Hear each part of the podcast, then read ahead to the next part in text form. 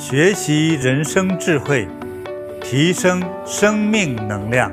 金菩提宗师禅修讲堂开讲了。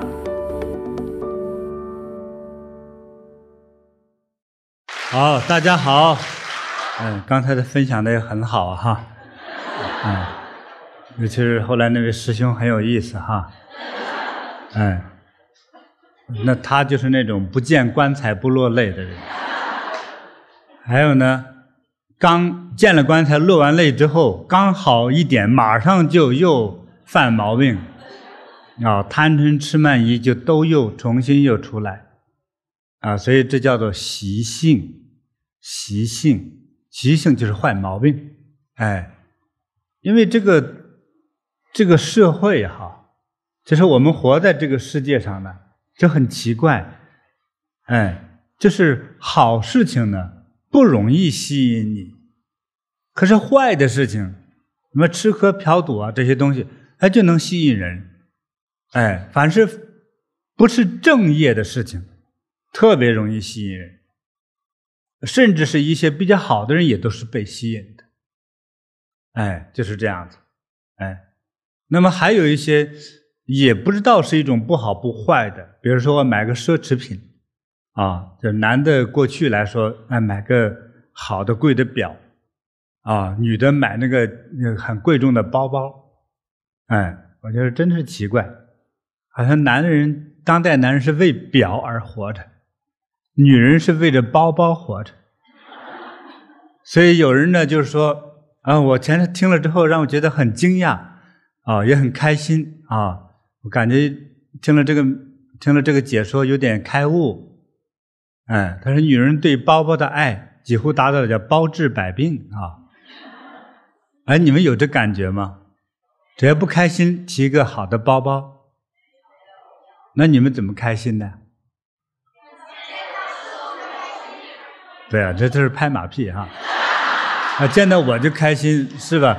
如果你不认识我，也没听说过我，见到我你也开心不了哈！哎哎，就是生活里头你的过去。哎，可能有很多人，还还有的人，就是我听说过一个现象哈，很多女生和老公吵架了，就拼命去买东西，有这样的吧？为啥呢？减压，减压。哦，减压力，哦，也是一种减压哈。钱太多了，拿出去先花掉它减压，那是减压呀，还是败家呀？啊，所以到时候。既然是这样，我是存钱的人，老娘把它花光，是不是啊？让你变成穷光蛋，花不花白不花，哎，就是这样子，哎，嗯，这犯罪就来了。好，我们这几天这个呃修炼，在这个诵念哈念佛的这个时候，大家是睁开眼睛还是闭着眼睛的？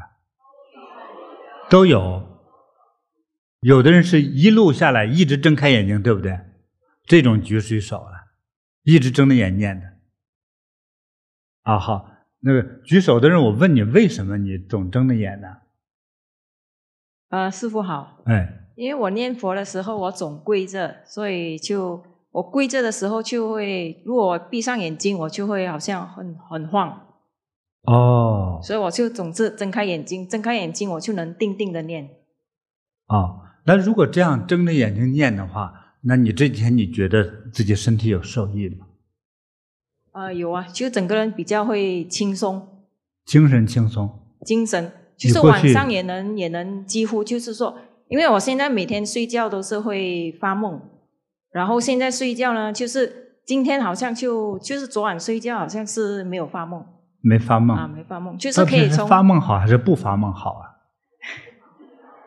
不发梦，不发梦，嗯、哦。那你就浪费了整个晚上的时间了。像一般我是白天晚上都不浪费，我白天忙了，晚上还忙。但是你是觉得身体会比较轻松哈？啊，对，轻松了。对，好，目前还没别的感应哈。就是精神，精神也会比较好。精神也感觉比较好。以往我念佛都是会打瞌睡，哦，总是爱睡觉。就是这、哦、这几次我都是。就是比如说念两小时，我也坚持念两小时，就是不会打瞌睡的，精神会好很多。对不起，很冒昧的问，你能告诉我们年龄吗？你不会还只是二十五吧？三三十六。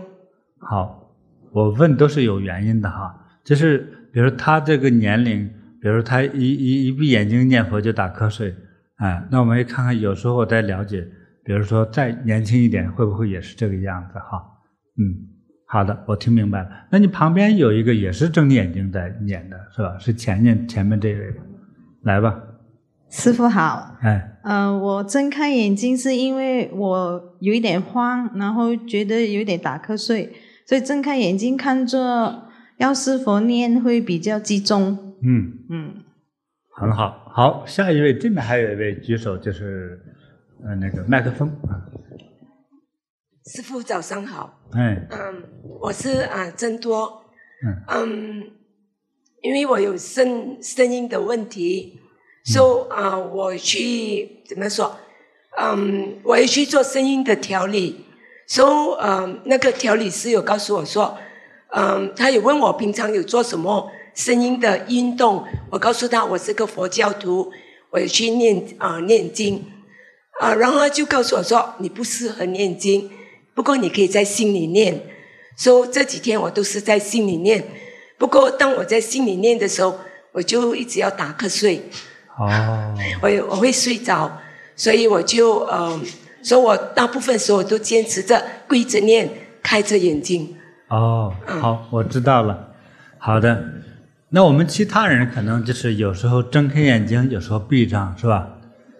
哎，这样是我要的啊，就觉得有点瞌睡。就是当然也有很多人一清醒过来之后已经睡了一觉了，哈哈，这个是确实是有的，大家都有过吧？看笑得那么开心，哈哈，一定属于这样的啊，好。但是这样正是我要的，哎。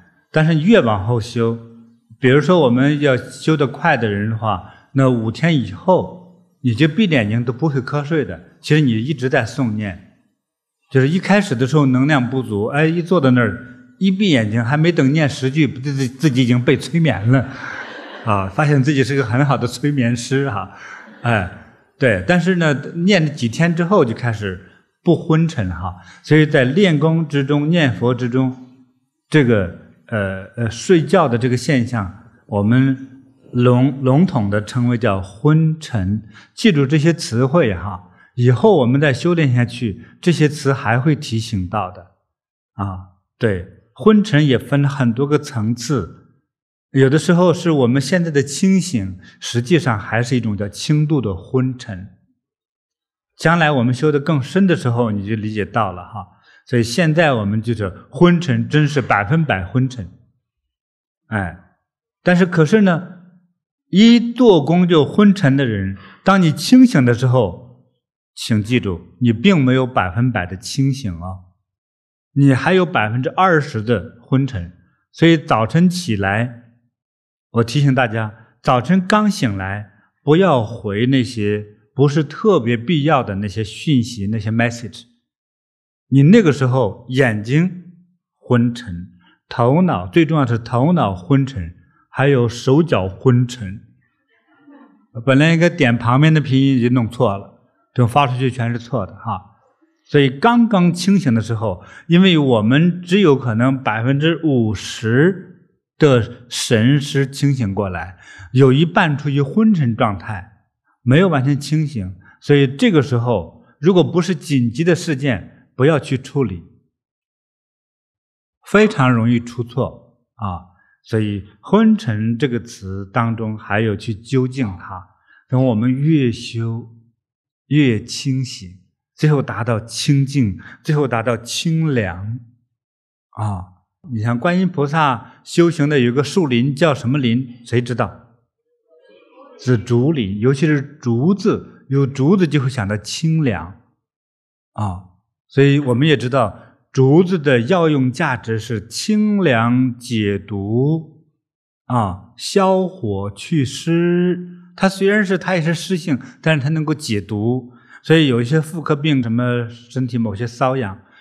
拿那个竹叶，竹子的叶子，先把它清洗干净之后，来煮水，煮水清洗，哦，立刻止痒清毒啊，解那个叫，其实叫湿热毒啊，非常有效。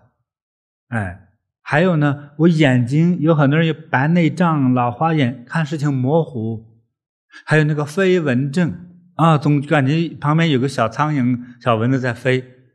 哎，那你也可以用煮的这个竹叶的这个水，不是用竹叶哈，竹叶会伤到眼睛的。煮的这个水，轻轻洗一洗，用毛巾敷一敷，洗一洗，一天洗上一次，我觉得都很有效。连续一个礼拜，每天一次，就很有效。哦，这个有时候脸上长一些黑斑呐、包包啊那些东西哈，哎，洗一洗就很有效，清热解毒啊。这是这是我这个传家的小秘方啊，哎，试一试。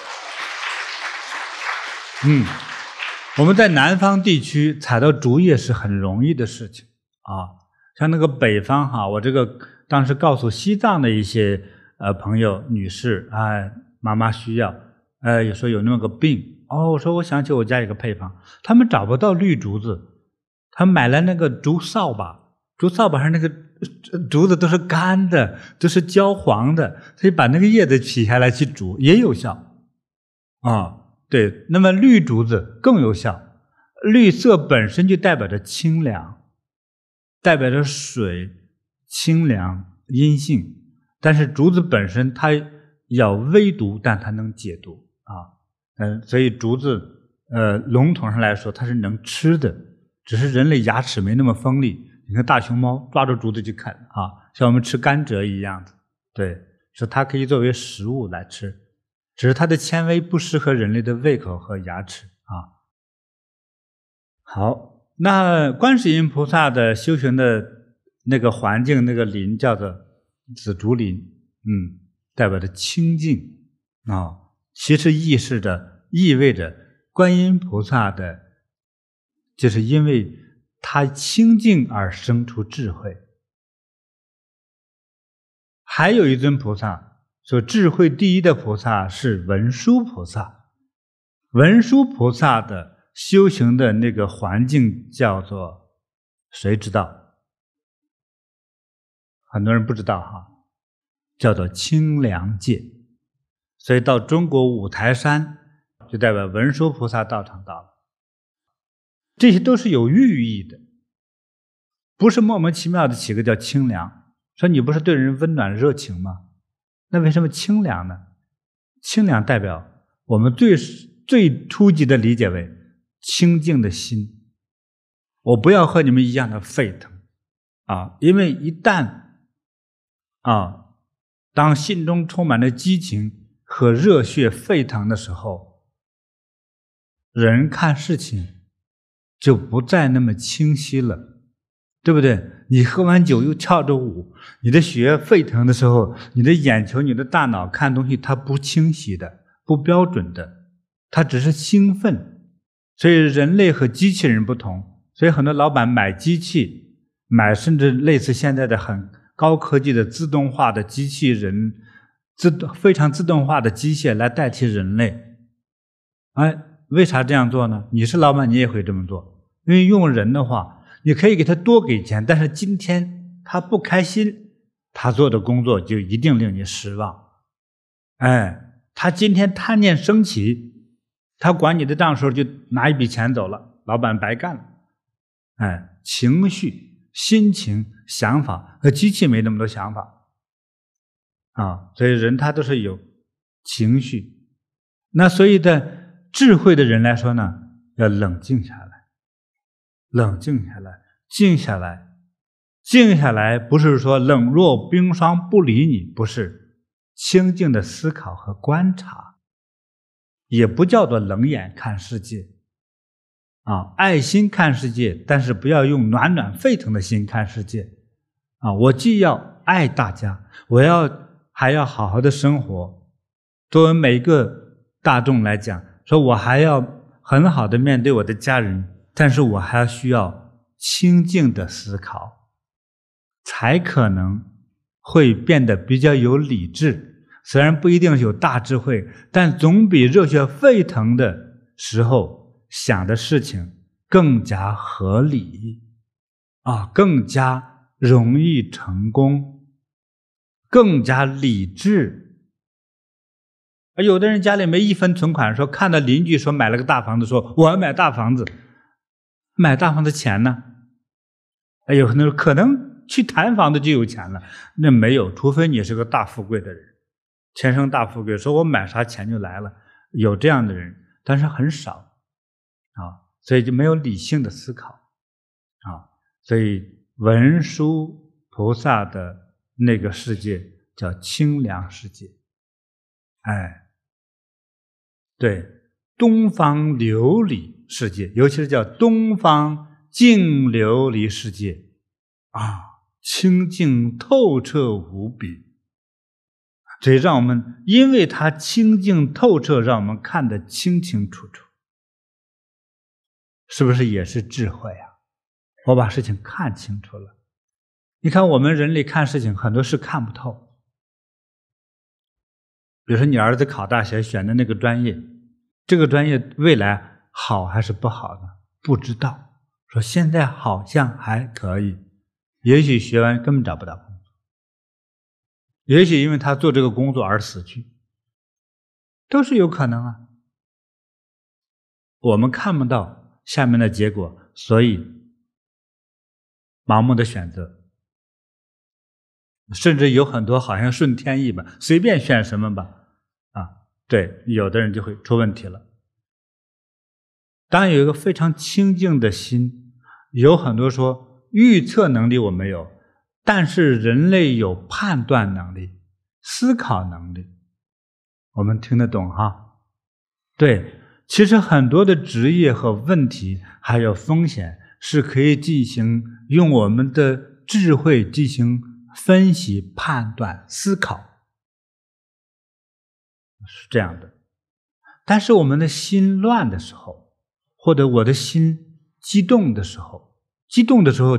比如说，我的心，我的心心波跳动，咚咚咚咚咚咚，这样是比较均衡的。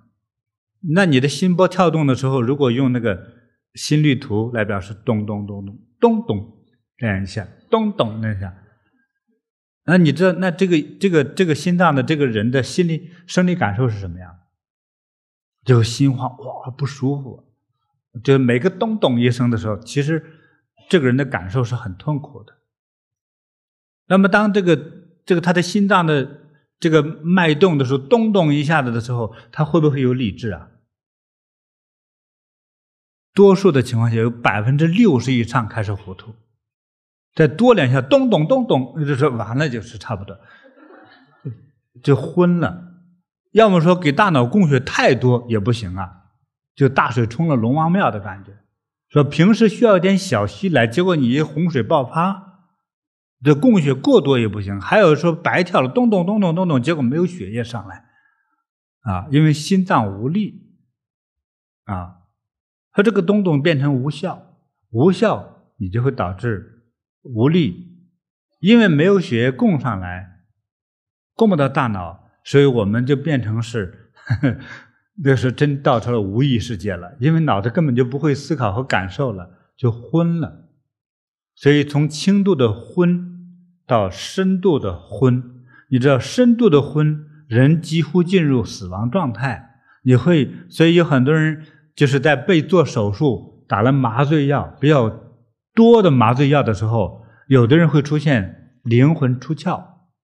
哎，他在这个做手术的这个呃这个手术室呢，他会发现自己在高空在看自己在做被做手术，看得还很清楚。好，看到张医生拿着手术刀把肚子就割开了，啊，把肠子取出来切一块弄一块，护士在旁边定地，这些工具都看得很清楚。我自己没有痛苦，觉得自己在看自己被做手术啊。所以当深度昏沉之后，实际上等于接近于死亡状态，就灵魂已经离开了身体了。所以有没有灵魂呢？你对严重的撞车、休克、做手术、麻醉等等。都会出现这个现象，当然，禅修有时候也会出现这个现象，但是我们我就不倡导，不引导你走成那样啊，那那不一定是个好事啊。所以你想嘛，刚才我讲的都不是好事而出现的灵魂出窍，是 被做手术的时候，是吧？实际上身体已经很脆弱了。好，有个清净的心，说回来哈，清净才能看清楚，才能透明，啊，才能层次分明，啊，距离清晰，啊，对，才促进我们进行合理的观察、判断、思考和决定，哎。所以我们很多人说个性很躁，很躁。我记得有一位啊稍稍年长的女士，短头发，染的红色头发，他躁动不行，我要上来，不然我就哭，我就闹。我就说哇，你这留这个小头发，你这个年龄染的红红的，真是火烧山一样，一个山在着着火。那个性真是那个样子，像我说说着了，就一定要躁动躁动。其实没有太大的问题，就是躁。躁，这叫什么呢？个性，而另外可能没有修，没有修心，没有修心，遇到生活的烦恼，不一定自己受伤害了。他觉得伤害人太少了，所以他一定要躁动，躁动。哎，对，躁动其实就会出错，甚至出丑，做错事情，伤害人。他不在乎别人的感觉，只要我。我只要是把我的火发泄出来就好了，哎，对，那这样的话，我们就称为叫无名，无名，无名。我们用现代的话解释，怎样解释呢？糊涂，很直白的说叫糊涂，糊涂人干不了明白事。那你想想，糊涂也好啊，有人说难得糊涂，可以呀。如果你是被做手术的人，是不是啊？你应该切左边的一一段病，结果把右边切开了。说右边切开没有，没有再缝上，再把左边再切开。还有很多牙医，哎呀，左大牙出问题，拔左大牙，结果都拔了右牙了。医生还强词夺理说：“你看我给你镶了两颗牙都没要钱呢。”其实你给我拔错了，你知道拔错一个牙，说不定伤到脑神经呢。严重者一样令人早死，你知道吗？牙部破伤风同样最快速的令人死亡。所以这个糊涂糊涂人只能把好事做坏。哎，对，他会令一切的好事变得更坏。让坏事变得更坏，让健康变得不健康，让喜悦变成悲伤，这就是糊涂人干的事情。而有些糊涂人，你在啊乍一接触的时候，他觉得还不错，就是又勤快又客气，又懂礼貌，又懂得照顾人。但是所有的大事发生大事的时候，比如说第一次约朋友约女朋友见面的时候迟到。好不容易没迟到，又穿错了衣服。买单的时候上厕所去了。结婚的时候说：“哥，你给我帮个忙，先替我结个婚吧。”所以所有的大事都是错的，但是小事上觉得这个人还挺好的，这就是真糊涂人。但是叫做难得糊涂的人是，所有的大事都是做得非常的精确，所有的小事上都糊涂一些，那叫宽容。啊、这种人就是有大智慧。我们生活之中偶尔会遇到这样的朋友，觉得很随和，你开他玩笑也不生气，你就随便谁摸他头，他也都是根本就不生气，也不是装的。啊，你真有大事情，你还都想去问问他，对不对？他不拘小节，不生气，啊，平时这种糊涂的感觉，但大事的时候绝不糊涂，啊，这就是大智慧。有的人不修都是有这种智慧，啊，那当然可能是前世修得好，有道德。对，所以我们这个修行哈，本师傅提醒大家说，尽量保持清醒的状态来修，就是这个意思啊。对，那么呃，保持清醒的状态修，它的弱点，你不太容易进入所谓的一种朦胧的类似禅的那种意境。但是我觉得我们打好了一个清净的基础。比如说我一直睁着眼睛，但是你们说的禅境我从来没进入过。我们听到别人有那么多好的感应，我睁着眼睛我没这么多的好感应，我没有这么多美妙的身身体生理上的那种美妙的感觉。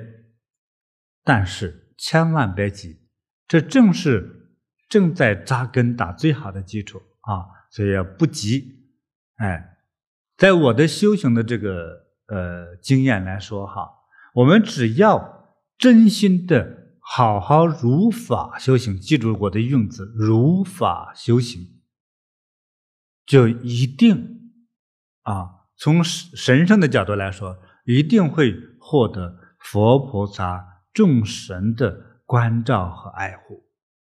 好，从个人的修的感受来说，反而进入为进入更深的啊三种光明：身光明、心光明、识光明。打下一个良好的基础，那你将来一旦闭上眼睛的时候，你就很容易进入我所说的很深的那个禅境里去。哦，这个是非常好，嗯，所以大家做的，我觉得都很好啊。所以有时候做着做着迷糊过去了，但是大家那个念的声音还会把你吵醒，你继续再跟着念，一直睁着眼睛的也都很好啊。这都是打基础，那说有没有不好呢？就是八个小时的修行，你四个小时出去上厕所去了，这个可以讨论啊，可以讨论。希望你努力一点，好吧？厕所没那么好闻的啊。哎，对，你总在那儿，呃，一会儿我是喝咖啡去了，尤其是我们那个茶香斋也特别诱人啊。哎，说你们念吧，傻乎乎的，我来喝咖啡来了，这么香。哎，这种就逃避，所以很多人哈，他的资质很好，比如说人很聪明、很机敏，也很健康啊，也很有智慧，但是就是懒惰啊。我认识的一个小朋友，呃，他妈揪着耳朵来让他来见我，妈的，这混孩子，气死我了。他的作业明明考了一百分，但是就是忘了签名字了。懒呢？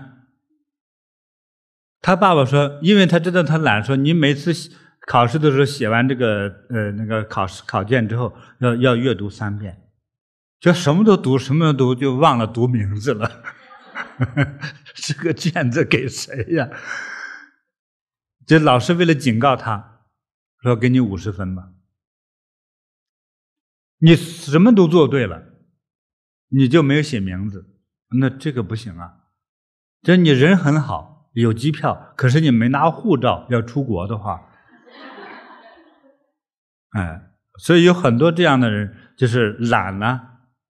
比如说，呃，约好了八点钟去机场，啊，结果七点五十还没醒呢。等你醒来之后，刷牙都来不及，提着箱子就跑。结果把衣箱提走了，可是文件箱、证件包都没有拿，对不对？最后连打计程车、出租车的那个那个钱都没带，啊，有很多就是本来是聪明的人，但是因为懒惰的原因，让自己惨不忍睹。所以多少人因为各种的原因，哈，就是我还是说聪明人，聪明能干的人，有的人是他的失败。的原因是因为马虎，马虎，但是更多的人是因为懒惰，还有一批人呢是没有坚持到最后，就是这样。你知道，很多人运气很好，他智力也不够，体能也不行，啊，这个学历也不高，可是聪明能干的这些人都没没有坚持到最后。在美国硅谷，台湾人叫西谷，那是全世界集中了很多这个电脑精英和最优秀的公司在那里，对不对？那就他们要集中很多非常优秀的这些叫做电脑科技人员。哎，我们那里有禅堂，有两个禅堂，啊，那里那个动人的故事很多，就听完之后令人浑身发冷，这是动人的故事。有一个公司在二十年前就是成立，当时成立的时候有三十个员工，有三十个员工。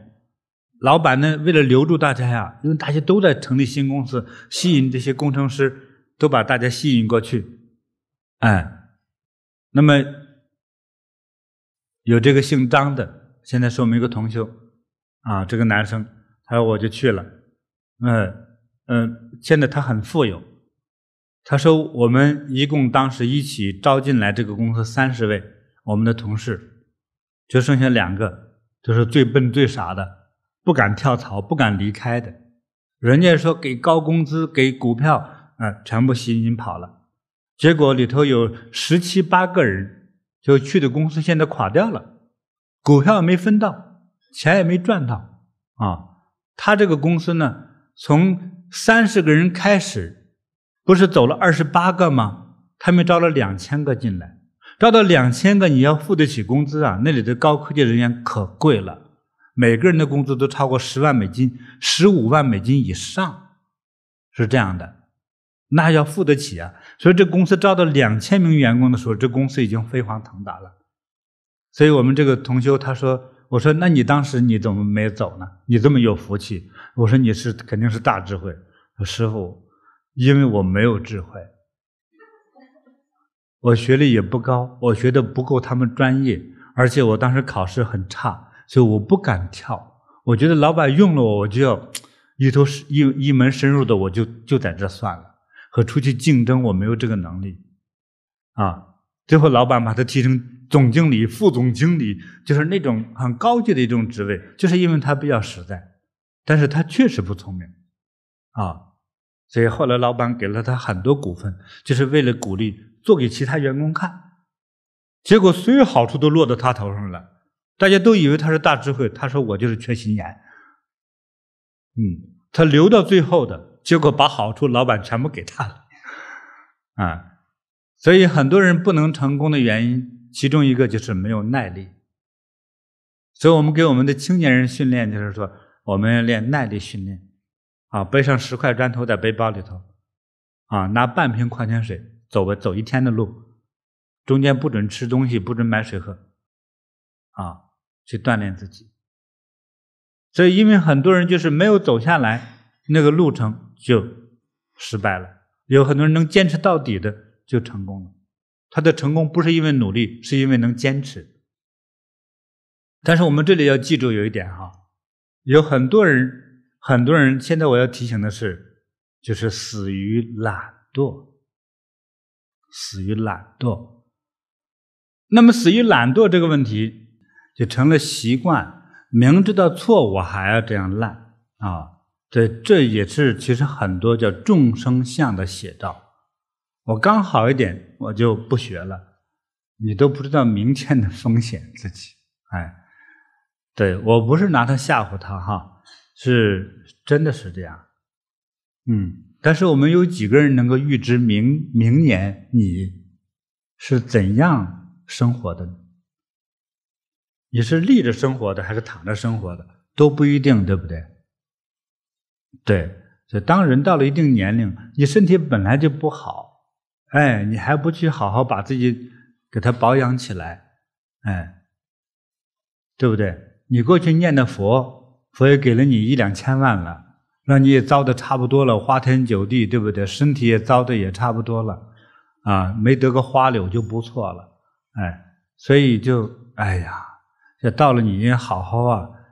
这如果是部汽车的话，你已经应该报废掉了啊！这你现在进了大修厂来，还刚修了一下轮胎，又跑出去了，又风光去了，又去夜总会了。当然去现在去夜总会小费掏不起了哈。所以有的时候人穷点还有好处，对不对？对不对？穷的时候是人，富了之后呢，就变成妖魔鬼怪。是不好人去的地方他不去了？哼，夜总会啊，最后是吧？钱也没了，命也快没了，命刚好一点，是又去糟蹋自己去，嗨，是这叫做业火烧身。嗯，业火烧身啊，不死自作，哎，反正好好活着就不清就不自在啊，非要把自己给弄死不可，哎，这样的人大有人在。嗯，有很多亿万富豪已经是亿万富豪了，再来个风险投资，一次一投全没了，啊，是不是啊？本来是亿万富豪，就变成啥都。一分钱都没了，哎，哇，这亿万富豪，他穷的连根毛都没了，哎，哎呀，这个感觉我真的很好玩啊，对不对？富豪和毫无生存意义，哎呀，是相等的呀，原来是，嗯，所以我们为什么会讲你的生活的方式和心态呢？生活方式。举就是因为你让你产生的情绪的波动，就直接还有你的生活的方式中那种行为，直接会伤到身体，伤到你的生命。但是这种生活里面的波动是与你的精神世界有关系。当有了这种波动，啊，就促进自己早死，啊。所以，尤其是在经营基金公司、股票公司的人，你拿着别人的几亿、几百亿，那么炒啊炒啊，你没有把这个东西像小时候，啊，小学的时候做数学题那么轻松啊，啊，对不对？一百万加一百万是多少？两百万就打出来了，哎。但是你炒股票的时候，两百万，两百万减了一百万是多少？一百万，人家来杀你来了，命都没了。这到那个时候，你是承担着这个数字的压力的时候，他已经不再是小时候做题了，这个时候做的是命，对，所以玩的风险越大，啊，死的越快，哎，所以很多富人不知道富人应该怎样生活，他就把他挣了这两个亿块钱之后，光钱头上。干了三十年呢。到老的时候，发现买棺材的钱都没了，那呃，这是最悲催的事情，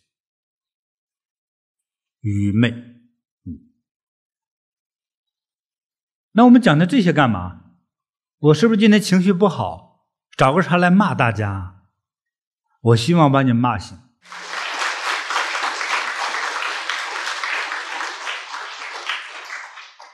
一个成功人士。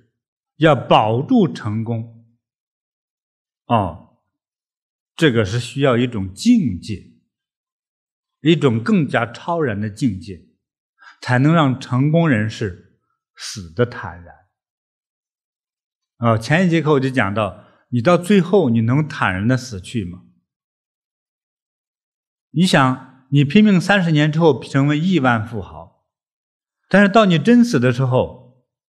哦，你死不瞑目，呃，钱花光了，或被人骗光了，或儿女把他烧光了，你真的死的时候闭不上眼睛，这个是非常痛苦的。你还不如没有发过财呀，你就没有这样的大的失落的感觉。你穷惯了，一辈子没发财，嗯，你该怎么死就怎么死，还挺平静的。所以很多乞丐死的时候都能闭上眼睛，说。我死前还又喝了一瓶矿泉水呀，哎，也是挺高兴的，但是你已经过去啊，喝什么茅台酒啊，实际上贵重的东西喝惯了。说死之前的时候，这时候连喝的水钱都没了，这个落差太大，所以我们的脑神经受不了。所以烦恼具有具体的烦恼，还有更多的烦恼是来自于精神中的落差感。哎，所以说。要修心光明啊，修到心光明那种啊无欲无求的那种状态，才能使我们达到那种失光明，在认识这些事情的时候，自己非常清晰。哎，对，对自己的情绪的把握就非常的容易了。对，的达到所谓心光明，就能有失光明，失光明就是大智慧。你自己能完全能操控自己的生命和情绪的波动感。所以有很多人修得好的人就能够操控自己的生死。呃，过去有些修行者，尤其是过去接触的有些道士，哎，有些道士他特别注重性命双修的那个部分。我又跨跨越了一个修行的一个一个宗派哈，啊，有极少数的道士在研究他的啊生命的规律，啊，生命的细节的修行方法，操控着自己，就是，哎呀，我差不多了，活得差不多了，给旁边周围的人呢说一下，哎呀，我也差不多了，我的使命完成了，我不想在人间再玩耍了。我要准备回去了，然后那七天以内就走了。那些修禅的一些真修的人也是这样子。哎，福建，哎，在福建石狮有一位女士，她的女儿后来跟我学，啊，那么这位女士呢，也就是这个这个我这个女弟子的妈妈，妈妈在三十岁左右，爸爸出海渔民出海去世了。所以妈妈三十岁守寡，就生了她和弟弟。一个年轻三十岁的女人，有什么原因她又不能够去再婚？家族里不同意，从年轻三十岁就守寡。我相信这个是不容易过的这个日子。后来接触一位师傅，师傅说。你既然不会别的，你就读经念经吧，啊，哎，那他一开始坐着读，我说翻着，说一会儿五分钟就睡着了，半夜呀，寂寞呀，这么读着经吧。那过去那时候没有灯，这个灯很暗，看不清，看一会儿就睡着，啊，一段时间去找师傅，不行啊，他半夜的话，虽然是我睡是睡不着，可是一读经我就睡着。说那你就睡觉好了。说不行啊，过一会儿醒了之后身体又不舒服，那种那种那个一个一个独身女人的感觉就出来了，又不行啊，怎么办？我还要我还要希望我自己又得修。师傅说这样吧，你就跪着修。啊，过了一阵又找师傅，师傅还不行，我跪着还能睡着。师傅说那这样子吧，你就跪搓衣板。这个膝盖的部分跪在搓衣板上，那一一棱一棱的，跪在那儿，哦，不行啊，师傅，痛死我了！啊，不行啊，说痛的话你才不会睡啊，哎，痛你才不会睡。好，就是这样，他用跪搓衣板的这个方式，哎，念佛。我们把这个压缩一下时空，一念。就是几十年就过去了，这是他女儿亲口告诉我的。等他妈妈念的哈，年轻的时候哈，这一个人守寡，这位年轻的寡妇女士脾气非常大，没人疼没人爱，自己要担当着家业，还要教养孩子。但是我们的小时候的几岁的时候，妈妈天天拿这个棍子抽屁股啊。他女儿告诉我：“哎呀，这个打的你现在你屁股上有个印儿，啊，都是妈妈给抽的。”但是后来他就修了十多年以后，这个姑娘十几岁了之后，妈妈不发脾气了，非常温和的对待她。可是他的弟弟，他和弟弟就特别乖，就很奇怪，读书成绩都是非常的优秀。哎，后来这个女弟子呢，就变成大学老师。啊，因为读书成绩特别优异啊，妈妈都不用操心，不用骂的，他们两个就很懂事，就妈妈很祥和，都不会大声的给他们喊说话。所以到他临走的时候，哎，这女弟子都结婚了，自己都有孩子了，啊，就打电话，你过来吧，我我的做你们妈妈的使命都完成了，好，三天之后就走。女儿吓坏了，就走去去哪里呀？我们对你不好了吗？说我们搬在一起住吧。说不是，我人间的事情完成了，我要走了。哎呀，这个女儿听着真是不能接受。才告诉他，人这个生命啊，啊，就有点像那个那个蚕蛹一样，哎，对，它的生命完成之后，进入了一种冷冻的时间，到以后它将来再复活，变成一个小蝴蝶飞出来。欢迎分享金菩提宗师禅修讲堂，您的分享传播会增加您的功德，祝您如意吉祥。更多精彩内容，请下载禅师 APP。